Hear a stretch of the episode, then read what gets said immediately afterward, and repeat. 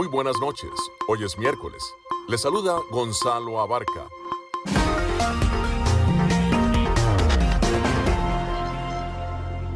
Damos la bienvenida a todos aquellos oyentes de Enlace Internacional.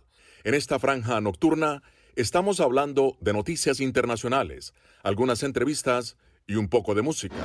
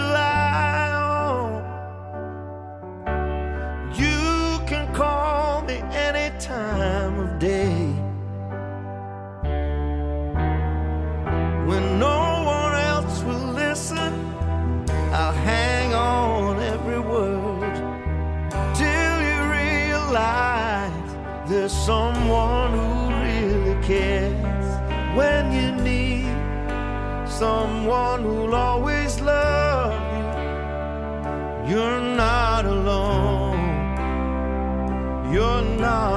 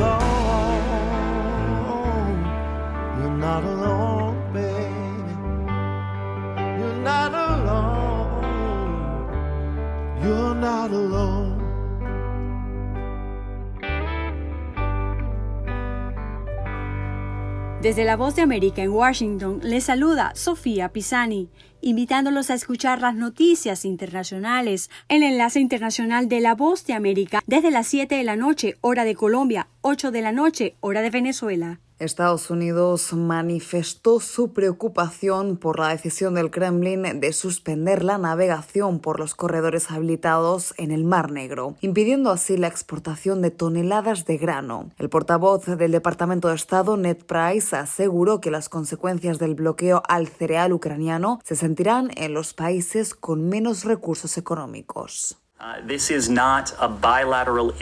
este no es un problema bilateral entre Rusia y Ucrania, no es un asunto entre dos países sobre la faz de la Tierra, es un imperativo urgente para gran parte del mundo. Todos los países en vía de desarrollo necesitan este grano, esta es la canasta de pan del mundo.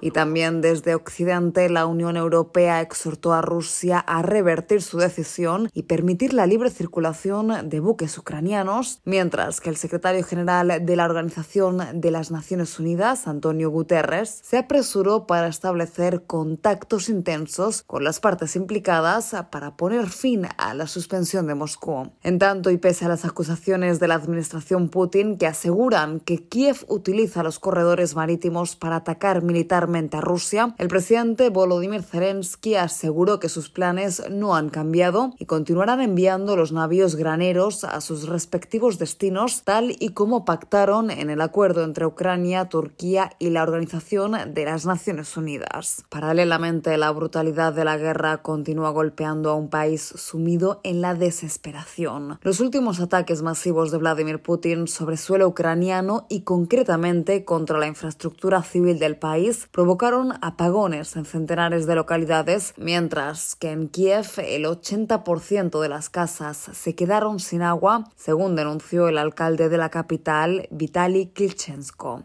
Judith Martín Rodríguez, Voz de América.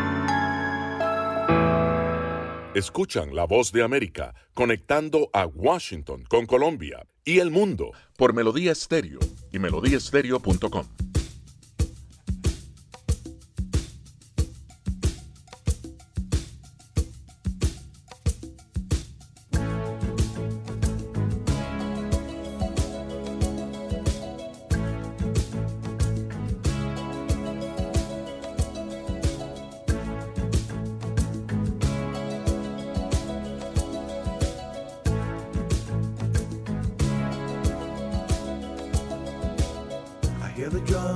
echoing tonight. And she hears only whispers of some quiet conversation.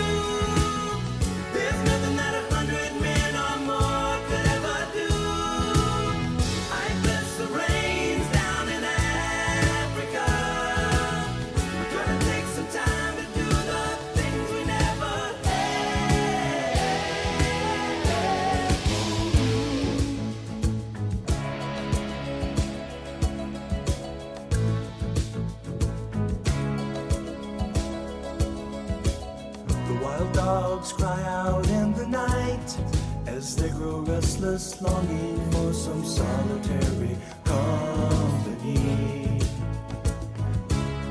I know that I must do what's right, sure as Kilimanjaro rises like Olympus above the Serengeti.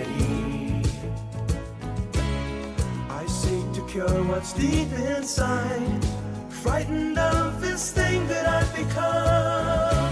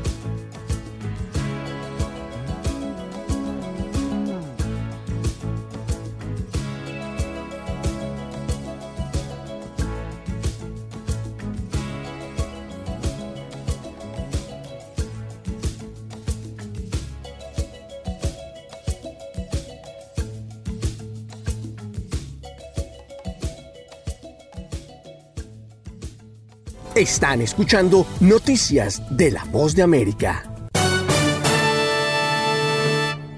Estados Unidos se debate en estos momentos en saber si se tiene que tener en cuenta la cuestión de la raza a la hora de acceder a las instituciones de educación universitaria en los Estados Unidos. Un asunto que tendrá que dilucidar la Corte Suprema, quien ha escuchado los argumentos de las universidades de Carolina del Norte y también de la Universidad de Harvard, las dos instituciones privada y pública más antiguas del país, y es que han tenido que acudir a la Corte porque han sido llevados por la organización Estudiantes por la admisión justa. Y es que esta organización de corte conservador alega que estas dos instituciones universitarias siguen criterios de admisión que de alguna forma eh, discriminan, según ellos, en contra de los blancos y asiáticos. Y es que tanto la Universidad de Harvard como de Carolina del Norte quieren llevar a cabo programas de admisiones de discriminación positiva, lo que en Estados Unidos se llama eh, acción afirmativa, que lo que hacen es intentar fomentar la diversidad para asegurarse de que la población universitaria se asemeja de la mayor forma a la población del país.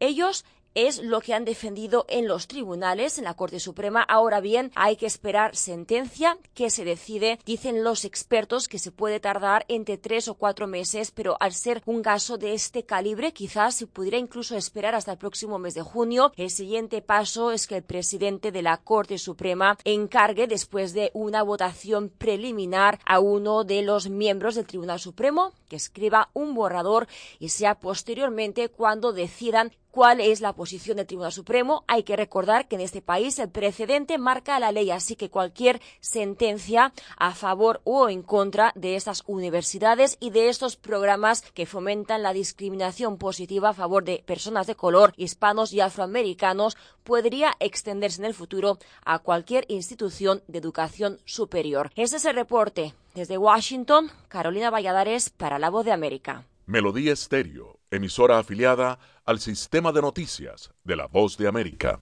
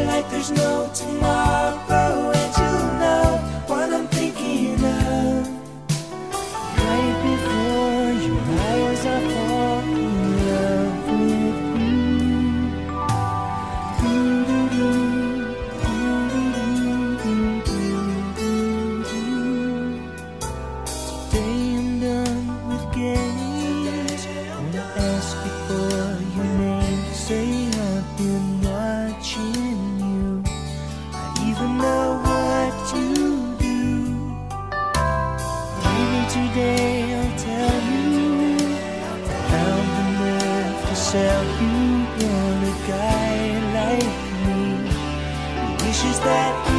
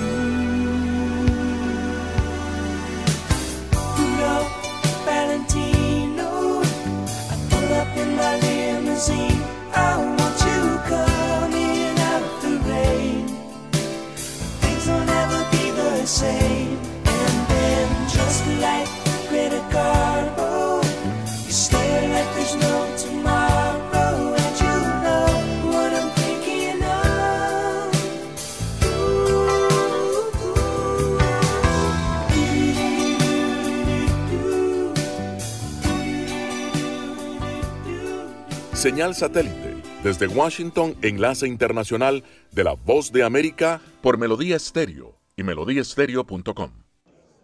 Más de 30 millones de habitantes tiene el estado de Texas, por lo que ha ganado dos curules en la Cámara de Representantes Federal a costa de California y Nueva York. El estado de la estrecha solitaria reformó recientemente su proceso electoral para aumentar la seguridad. Las denuncias de fraude en las elecciones de 2020 fueron abundantes, pero también infundadas. Las máquinas de votación nunca están conectadas a Internet en Texas y, de hecho, ni siquiera tienen la capacidad de conectarse a Internet, Wi-Fi o Bluetooth. Pero organizaciones de la sociedad civil como Texas Civil Rights Project temen que la reforma atente contra el derecho al voto de algunos grupos. El año pasado, la legislatura de Texas aprobó una nueva ley de votación que impone nuevas barreras a la votación por correo y también otorga mayores poderes a los partidos. La medida incluye la instalación de cámaras en mesas donde voten más de 100.000 personas. Texas Civil Rights Project teme que la presencia de cámaras o veedores partidistas sirvan para intimidar. El Estado, por su parte, asegura que busca la participación de sus residentes. La gente tiene que tomar en cuenta, no hay identificación nacional. Hay pasaporte, pero no todo el mundo puede pagar 100 dólares por un pasaporte o 40 por una tarjeta de viaje. Hay ciertos grupos que piensan que exigir identificación para votar es discriminatorio, por lo que han presentado demandas judiciales contra nuestra oficina, contra el estado de Texas. Debido a la falta de uniformidad en un tipo de identificación, siete formas de prueba de identidad son válidas en Texas para participar de las elecciones, desde la licencia de conducir hasta el permiso para el porte de un arma de fuego o incluso el recibo de un servicio público acompañado de un formato que se diligencia y firme en el lugar. Laura Sepúlveda, Voz de América, Austin, Texas. En Melodía Estéreo, enlace internacional con la Voz de América.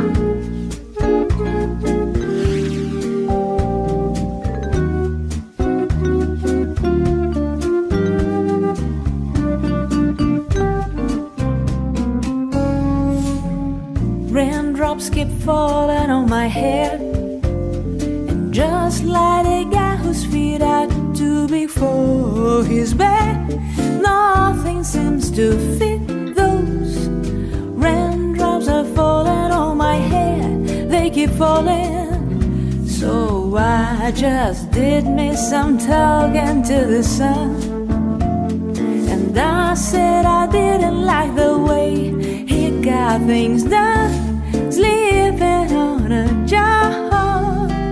Raindrops are falling on my head, they keep falling. But there's one thing I know the blues they send to me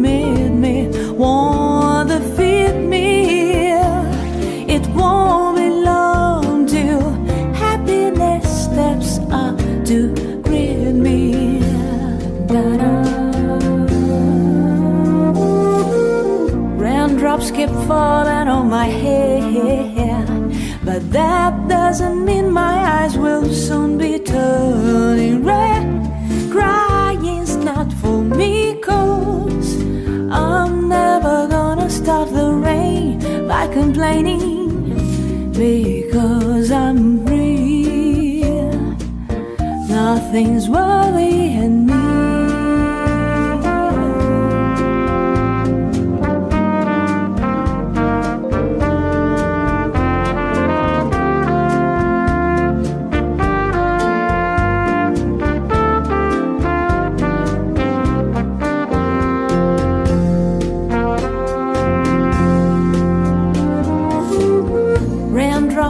falling on my hair. But that doesn't mean my eyes will soon be turning red. Crying's not for me, cause I'm never gonna stop the rain by complaining. Because I'm free of things worrying me.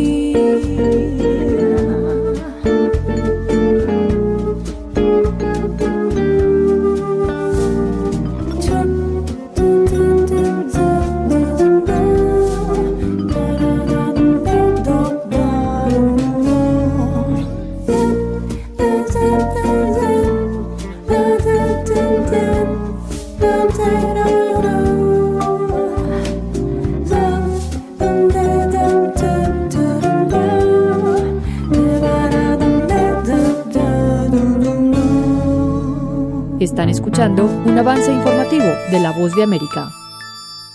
El hecho de que Luis Ignacio Lula da Silva se haya convertido en el mandatario electo de Brasil tiene repercusiones negativas para Venezuela, coinciden expertos, entre ellos el politólogo Pedro Urruchurtú, que asegura significa un reacomodo en la región, donde la izquierda toma fuerza y el gobierno del presidente Nicolás Maduro, que busca reconocimiento internacional, resulta fortalecido. De esa izquierda dura vuelve a tomar el poder y donde además el régimen venezolano pasa de estar aislado por sus vecinos, como lo hicieron Duque y Bolsonaro en su momento, en, su, en el mejor momento de sus gobiernos en el tema Venezuela, a ser ahora abrazado por Lula y Petro. La derrota electoral del mandatario brasileño Jair Bolsonaro, uno de los últimos presidentes que lideraba el Grupo de Lima, una coalición regional de gobiernos que apoyaba a la oposición venezolana en su intento de buscar una salida negociada a la crisis que vive Venezuela, es considerada una baja dentro de los activos con los que cuenta la oposición venezolana en el extranjero, asegura a La Voz de América el consultor político Luis Toti Medina. Lo que queda de esto es, por supuesto, una vez más la lección de que eh, Venezuela y su clase dirigente política debe aprender a contar consigo misma, debe aprender a contar con sus activos, con su fuerza y con su capacidad de acción interna que los aliados internacionales, que los aliados externos pueden colaborar pueden ayudar en su momento. El presidente Nicolás Maduro felicitó a Lula da Silva y el Ministerio de Relaciones Exteriores divulgó un comunicado en el que ofreció la disposición y buena voluntad de fortalecer los lazos de amistad entre Venezuela y Brasil. Carolina Alcalde, Voz de América, Caracas. Y ahora nos vamos a la sala de redacción de La Voz de América.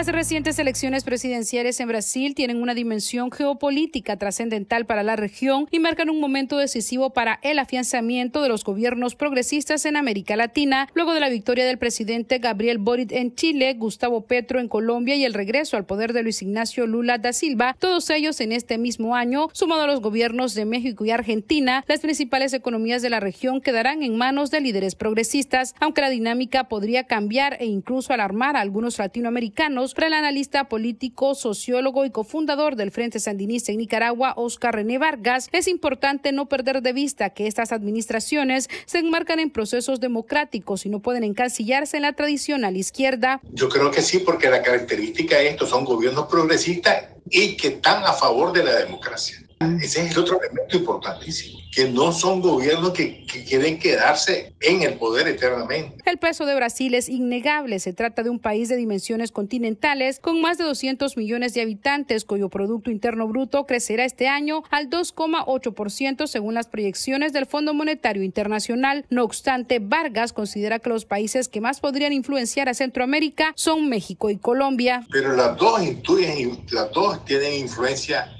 en la economía centroamericana. Eso se va a traducir en una influencia política. Eso es lo que habría que ser la gran interrogante. Desde 2018, líderes ubicados en la izquierda del espectro político llegaron a la presidencia de México, Argentina, Bolivia, Perú, Honduras, Chile y Colombia. Sala de redacción, Voz de América. Enlace Internacional con la Música. Saludos amigos, hoy le voy a presentar Little Genie es nada menos que una canción escrita por el músico inglés Elton John y Gary Osborne, grabada por Elton John y lanzada como sencillo en el año de 1980 del álbum que se llamó 21 a 33. Alcanzó el número 3 en la lista pop de Billboard en los Estados Unidos, convirtiéndose en el mayor éxito norteamericano del cantante desde el famoso tema Don't Go Breaking My Heart del año de 1976 que hizo a dueto con Kiki D y su éxito en solitario más alto en las listas desde el año de 1975 que se llamó La chica de la isla. Aquí está Little Ginny con Elton John.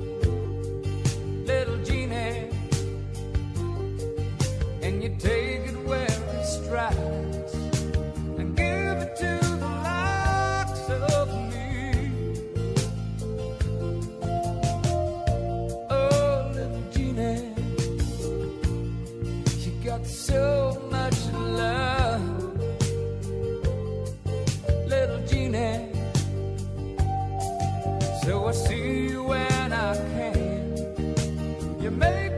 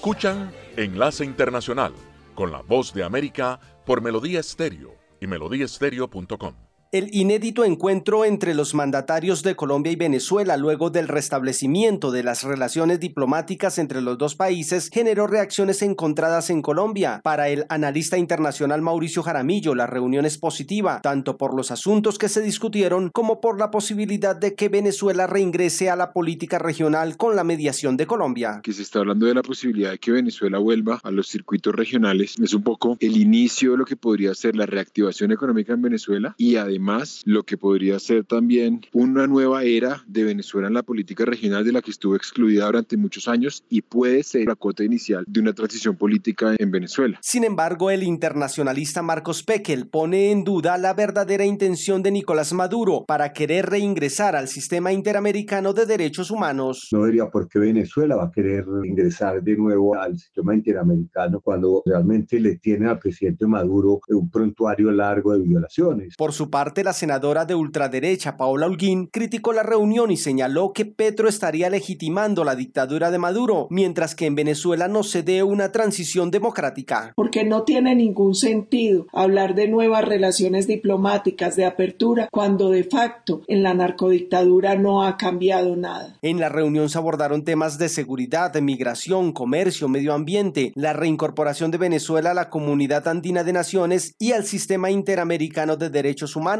y se acordó una reunión entre los empresarios de los dos países que se celebrará próximamente en Cartagena con el objetivo de impulsar el comercio entre las dos naciones. Manuel Arias Naranjo, Voz de América, Colombia. Desde Washington le saluda Gonzalo Abarca para invitarlos a escuchar Enlace Internacional con la Voz de América, lunes a viernes, 7 de la noche, por Melodía Estéreo y en simultánea por melodíaestéreo.com.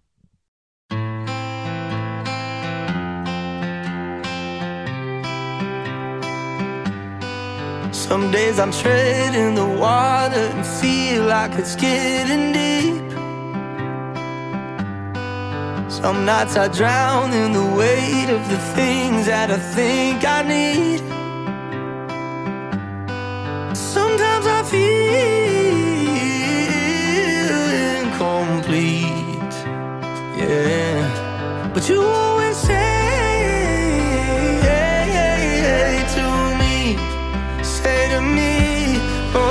say someday when we're older, we'll be shining like we're gold, yeah, won't we? Won't we? And someday when we're older, I'll be yours and you'll be mine, babe, happy, happy. Oh, you say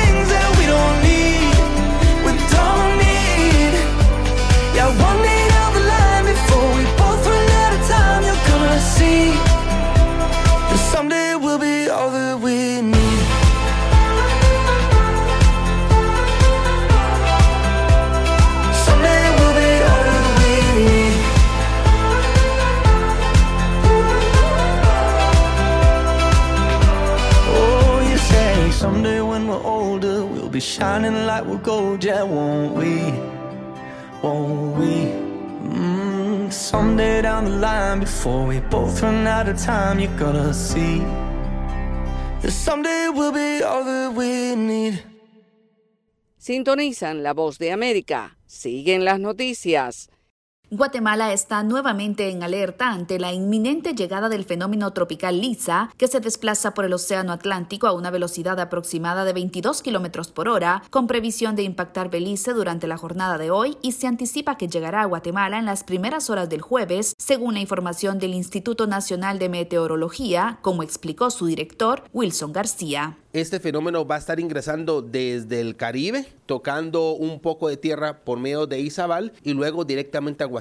Por lo tanto, los vientos sí es algo significativo que hay que tomar en cuenta. Ya a partir del día miércoles o jueves ya tenemos una gran cantidad de vientos un poco más fuertes que es por la presencia del ciclón tropical. Por su parte, el secretario de la Coordinadora Nacional para la Reducción de Desastres con Red, Oscar Cosío, informó que se reunieron con gobernadores para trasladar los avisos de alerta y prevenir a la población. En base a la información que nos ha trasladado el ICIBUME, nos permite identificar 29 municipios con una probabilidad muy alta de precipitación 116 con alta. Además, se advierte a la población por los fuertes vientos que el fenómeno tropical Lisa podría causar y sus potenciales consecuencias en los edificios, explicó Cosío. También se pide revisar los estados de los techos de la vivienda, que este ciclón trae una variable diferente que son los vientos y entonces se recomienda a la población poder asegurar, máxime quienes tienen techo de lámina, poder asegurar sus techos. Esta recomendación se suma a la de prestar máxima atención ante posibles inundaciones, hundimientos y derrumbes provocados por la intensificación de las lluvias en las próximas horas. Eugenia Sagastume, Voz de América, Guatemala. La ciudad ecuatoriana de Esmeraldas, fronteriza con Colombia, continúa bajo la insoportable tensión de las bandas criminales que mantienen atemorizada a la población con explosiones de coches bomba, secuestros, incineraciones de vehículos y mensajes extorsivos para que los ciudadanos no abran sus negocios. Ever Araujo, propietario de un comercio en esta ciudad, lamentó la situación. Porque la gente se atemoriza tanto que no sale de sus casas, se queda en un shock esperando qué pase. Estamos muy mal aquí en Esmeralda. Yo pienso que los esmeraldeños tienen que sacar fuerza de valor y luchar contra esto, todos juntos, no esconderse, no temorizarse porque eso los lleva a más y la ciudad se va a convertir en una ciudad fantasma. En Esmeraldas, los privados de libertad tomaron prisioneros a personal de seguridad mientras que solicitaron a la policía la no intervención en los ajustes de cuentas entre pandillas. Mientras en Guayaquil, la metrópoli más poblada del país, las bandas atacaron directamente a agentes policiales al colocar simultáneamente nueve artefactos explosivos, incluyendo coches bomba, cerca de estaciones policiales. Henry Jefe de la Zonal de Muertes Violentas, menciona. Conocemos de que un vehículo a bordo de varios ocupantes fuertemente armados se habían acercado hasta la unidad policial y habían abierto fuego directo. El mensaje está claro acá, hay un ataque directo a los compañeros policías. La respuesta que vamos a dar es justamente ya dentro del proceso de investigación es identificar a estas personas. Dada la gravedad de la situación, el presidente Guillermo Lazo declaró el estado de excepción en estas dos ciudades, implementando toques de queda, y señaló que reforzarán los equipos de emergencia a fin de evitar escenarios similares. Luchamos contra los privilegios y beneficios de los delincuentes. Estamos tomando acciones que los tienen preocupados. Las fuerzas del orden van a intensificar sus operativos para garantizar la seguridad de los ciudadanos de Guayas y Esmeraldas. El presidente aseguró que la actuación de las fuerzas del orden despierta un malestar entre los narcodelincuentes que buscan llevar a cabo sus objetivos delictivos sin obstáculos. Giselle Jacome, Voz de América, Quito. Melodía Estéreo, emisora afiliada al sistema de noticias de la Voz de América.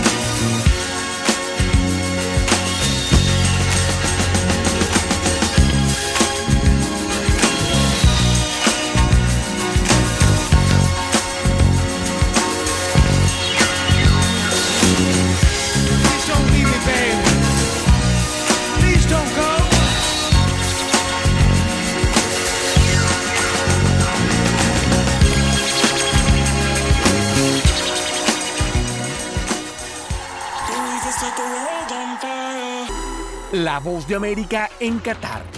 Cobertura especial del Mundial de Fútbol 2022.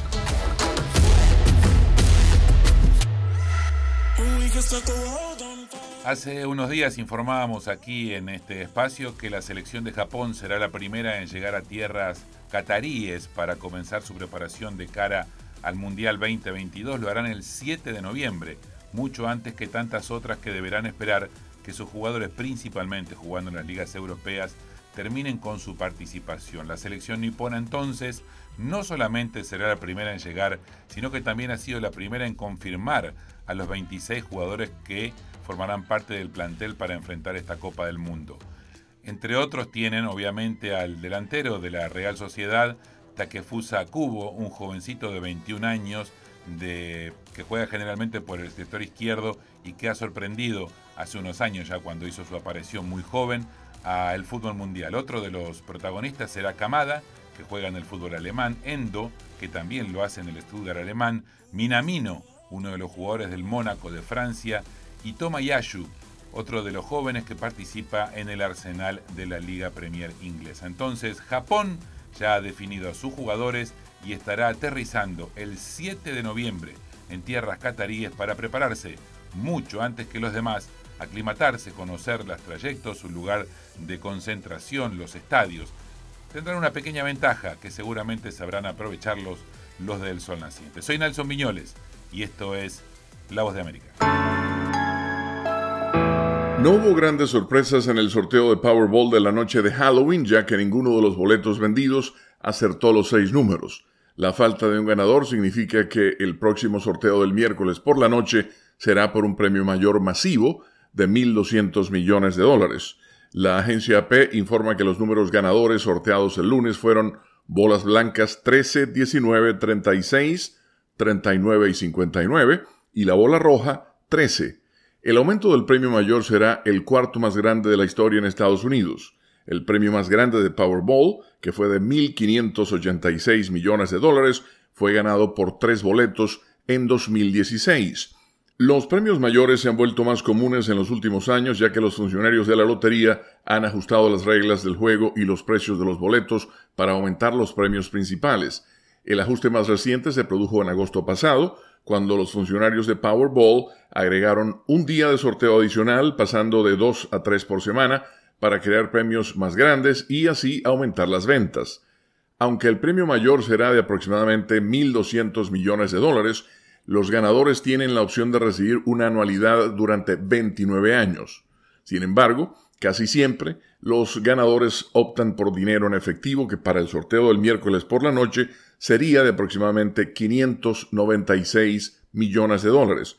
Nadie ha acertado los seis números desde el pasado 3 de agosto, lo que significa que ahora ha habido 38 sorteos consecutivos sin un ganador del premio mayor, un testimonio de cuán escasas son las probabilidades de ganar el premio mayor, que son una en 292 millones.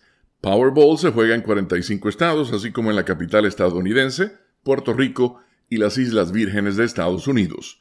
Con la nota económica desde Washington, Leonardo Bonet, Voz de América.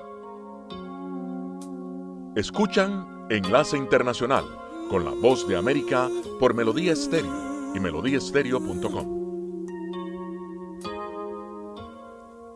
used to think that love was just a fairy tale. Until that first hello until that first smile. But if I had to do it all again, I wouldn't change a thing. Cause this love is everlasting. Suddenly,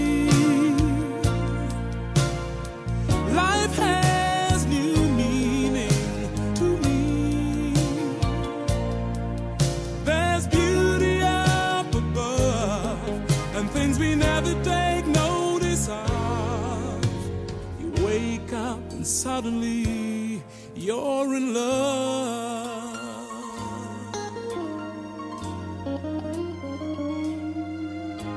Ooh, yeah.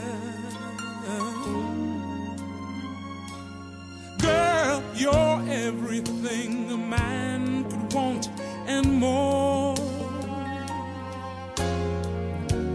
One thousand words are not enough to say what I feel inside. Holding hands as we walk along the shore. Never felt like this before. Now you're all I'm living for. Suddenly,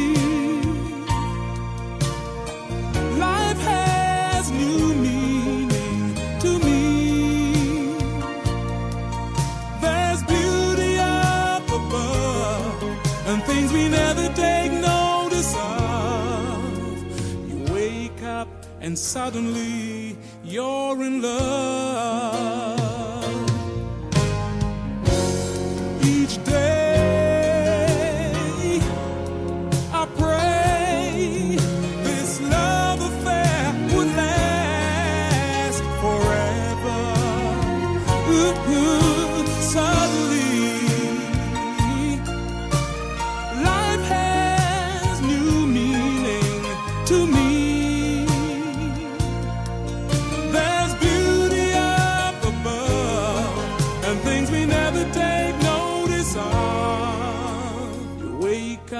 Suddenly,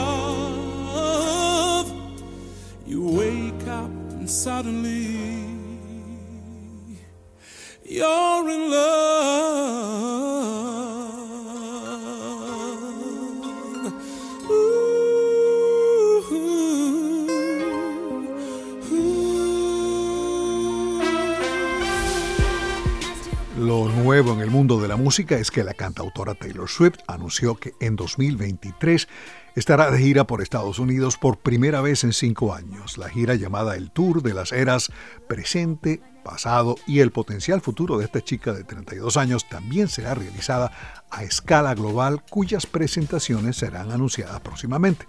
Hace poco la cantautora estrenó su décimo álbum de estudio, Midnights, y esta semana ocupa los primeros 10 lugares de las 100 calientes, comenzando por el tema titulado Antihéroe. Su gira de 2023 incluirá el nuevo álbum y será una retrospectiva de su prolífica carrera. Las fechas de los conciertos aquí en Estados Unidos abarcan de marzo a agosto de 2023 y se llevarán a cabo en o ciudades cerca de Boston, Nueva York, Los Ángeles y Chicago. El cineasta Tim Burton se adentra en el mundo sobrenatural de la familia Adams con la nueva serie Wednesday, el programa de Netflix, el cual se estrenará el 23 de noviembre, miércoles, se basa en Wednesday Adams, la consentida de la familia que ahora está en bachillerato y trata de aprovechar sus poderes psíquicos. Tim Burton, conocido por películas como Edward Scissorhands, dirige los primeros cuatro de los ocho episodios de la nueva serie. Jenna Ortega interpreta Wednesday. Caterina Cita Jones y Luis Guzmán son los padres de Wednesday, Morticia y Gómez Adams, mientras que Cristina Ricci, quien interpretó a Wednesday en la década de 1990, hace el papel de la profesora Thornhill. Ricci trabajó anteriormente con Tim Burton en Sleepy Hollow junto a Johnny Depp, un colaborador frecuente de Tim Burton. Walt Disney Company dijo en un comunicado que los suscriptores estadounidenses de Disney Plus ya pueden adquirir productos de Star Wars como sables de luz y máscaras de Black Panther una semana antes del público. En general, la casa de Mickey Mouse reportó 152 millones de suscripciones para el 2 de julio, incluidas 45 millones aquí en Estados Unidos y Canadá. El martes 8 de noviembre, Disney revelará sus más recientes cifras de streaming en su informe de ganancias. Con la nueva oferta, Disney Plus brinda a los suscriptores estadounidenses la oportunidad de comprar productos relacionados con The Mandalorian, Black Panther, Doctor Strange, Frozen y Lightyear. En mayo de 2023, la legendaria banda Chicago estará presentándose en Maryland. Los creadores de Saturday in the Park y de West Virginia Fantasies Tocarán en el Pier 6 Pavilion de la ciudad de Baltimore, la cual se ubica a poco menos de una hora de manejo sin tráfico de la capital estadounidense. Chicago tiene más de medio siglo haciendo música. Alejandro Escalona, Voz de América.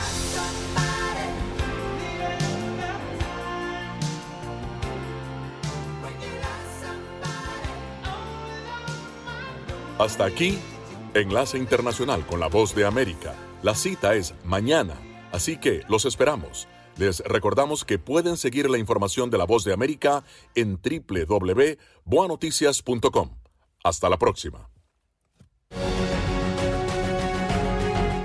Enlace Internacional es una producción de cadena de noticias y La Voz de América. Editores Jorge Pérez Castro y Gabriel Villarreal Ángel. Periodista Sala de Redacción de La Voz de América. Producción ejecutiva Jimmy Villarreal.